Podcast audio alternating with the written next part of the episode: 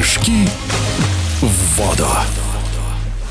В Казани проходят тренировочные мероприятия сборной России по прыжкам в воду. До 10 апреля сильнейшие спортсмены будут тренироваться во Дворце водных видов спорта. Среди них и Мария Полякова, представительница татарстанского клуба «Синтез», для которой казанский бассейн нынче второй дом. 24-летняя спортсменка специализируется в прыжках с трамплина, является чемпионкой Европы, призером европейских игр и дипломированным лингвистом. Мы поинтересовались у Марии, в чем отличие между прыжками с метрового и трехметрового метрового трамплинов.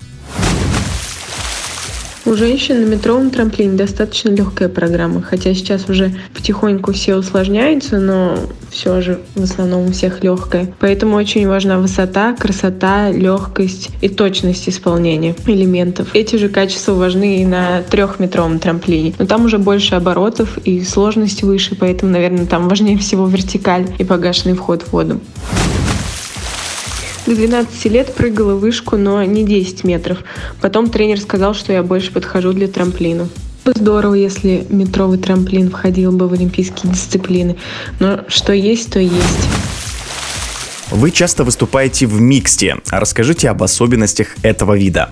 С юношами в первую очередь важно, чтобы они сумели сделать э, женский наскок с перепрыжкой. Ну и вообще вся работа с синхроном лежит э, на них. Им нужно во всем подстраиваться под нас, потому что сил у них больше и высота исполнения выше, чем у девушек. Сейчас выступаю с Никитой Шлейхером.